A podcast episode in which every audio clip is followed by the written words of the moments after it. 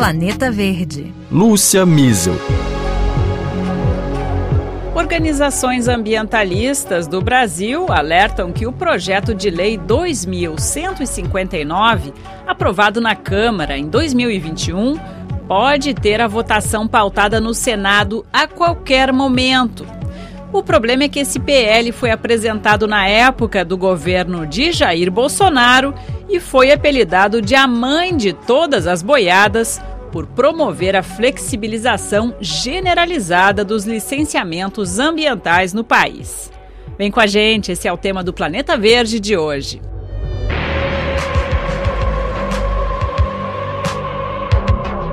O Observatório do Clima e o Instituto Socioambiental, o ISA, alertam em um documento divulgado à imprensa nessa semana que o texto atende aos interesses de dois dos lobbies mais poderosos do Congresso, o ruralista e o da indústria.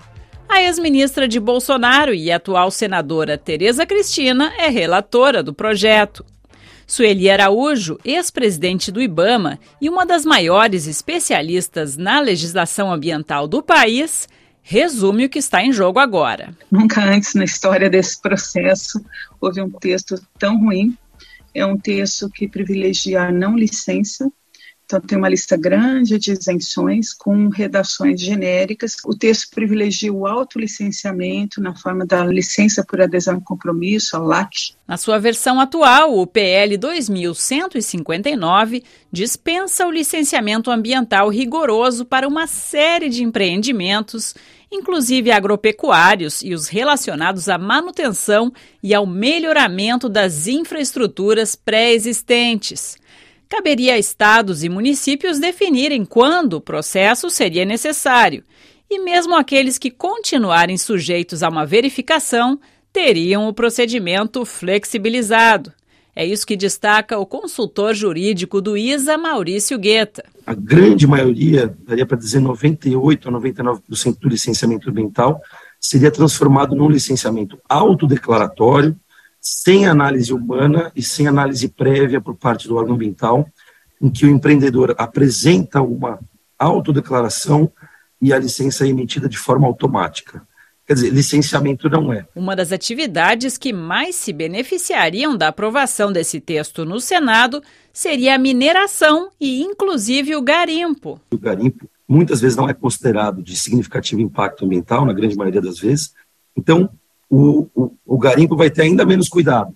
E vejam a gravidade. Um estudo publicado pelo ISA aponta que 86% dos empreendimentos minerários e suas barragens de rejeitos em Minas Gerais passariam a poder ser licenciados via licença por adesão e compromisso, essa licença automática, né, gerando a ampliação dos riscos da proliferação de novos desastres, né, impacto sobre as pessoas. O PL também facilitaria a regularização a posteriori de empreendimentos realizados sem licença ambiental, o que na prática significaria um incentivo aos projetos irregulares desde o começo. É um pacote completo, é um texto que eu considero que implode mais de 40 anos de experiência de licenciamento ambiental no país. O licenciamento ambiental é a principal ferramenta de prevenção de danos da Política Nacional do Meio Ambiente Certo que a gente precisa racionalizar, organizar, gerenciar nesses né, processos, mas acabar com o licenciamento, como é a proposta, aí é muito complicado aceitar. Eu vou voltar no tempo em que as crianças nasciam sem cérebro em cobertão porque a, a poluição não tinha controle. Atualmente, o PL tramita em duas comissões do Senado, a de Meio Ambiente e a de Agricultura. E a expectativa dos ambientalistas é que os pontos mais críticos do documento possam ser retirados ou modificados por meio de emendas apresentadas pelos próprios senadores.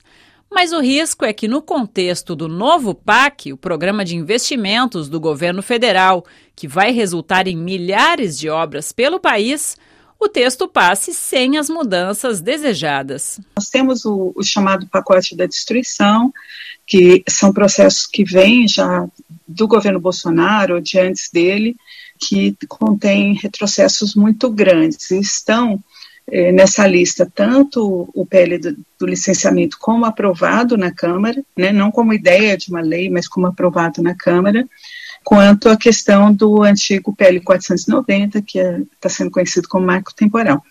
Mas a, a, preocupação agora de soltar a nota técnica é que nós sabemos que o executivo está negociando um texto com preocupação é, com o próprio PAC.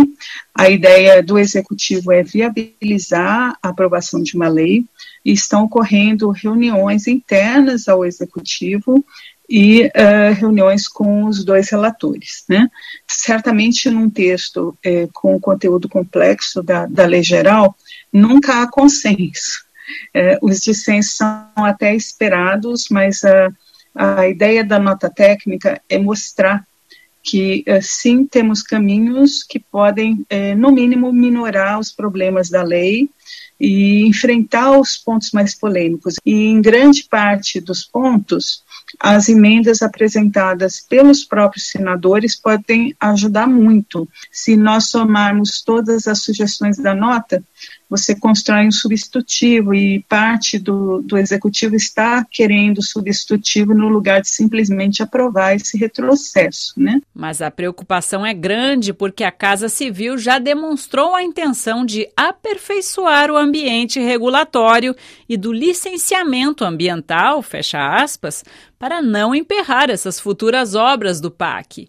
E é aí que mora o risco, avalia Sueli Araújo. Não sabemos direito como é que, o nível de conflito interno ao executivo, mas sabemos que certamente o conflito existe. Se tudo der certo e nós conseguirmos melhorias no Senado, o texto volta para a Câmara. De qualquer forma, no licenciamento é esperado que o presidente Lula tenha que vetar alguns dispositivos eu não acredito em veto integral numa lei desse tipo, principalmente porque está entre as demandas do PAC a, a, aprovação da lei. Então, no caso do licenciamento, os vetos certamente serão pontuais, o que é preocupante. A expectativa das organizações é de que o projeto de lei seja levado à votação ainda neste semestre. Maurício Guetta lembra ainda que essa nova versão do Programa de Aceleração do Crescimento se vende como verde, mas de nada vai valer esse compromisso do governo federal se o PL 2159 passar como está. O PAC apresentado pelo governo federal pela primeira vez é um PAC que, que se diz verde, que se diz com respeito às mudanças climáticas, a essa questão das mudanças climáticas, com respeito ao meio ambiente, só que com esse projeto de lei de licenciamento, se ele for aprovado assim, nada disso acontecerá, ficará só no discurso governamental, porque na prática a lei vai inviabilizar aquilo que o governo está se propondo a fazer no PAC. Então, ou o governo atua no legislativo para equilibrar o projeto de lei, para que o projeto de lei permita, sim, um, um, um licenciamento célere. Nós não somos contra o licenciamento eficiente célere, pelo contrário, ele tem que ser célere eficiente, mas ele também tem que ter um equilíbrio né, e resguardar essas questões que são fundamentais, como a questão das condicionantes, a questão de não aplicar lá aqui para todo o país, que eu destacaria como um ponto mais grave, talvez, do projeto, né, que vai ser a proliferação de desastres, proliferação de, de, de riscos à saúde, de poluição, né, de tudo que a gente vem de passivo ambiental, vejam volta redonda. Até hoje, com problema em relação ao, ao empreendimento siderúrgico, que é o motor da cidade, porque ele foi instalado numa época que não havia licenciamento ambiental. Então, hoje você tem populações vivendo em cima de rejeitos explosivos né, por conta disso. Então, essa situação tende a se agravar muito se não, não for adotada alguma medida no âmbito dessas negociações dentro do, do Poder Legislativo. A gente chega ao fim de mais um Planeta Verde. Muito obrigada pela sua audiência. A gente teve edição técnica de Pierre Zanuto e até a próxima semana.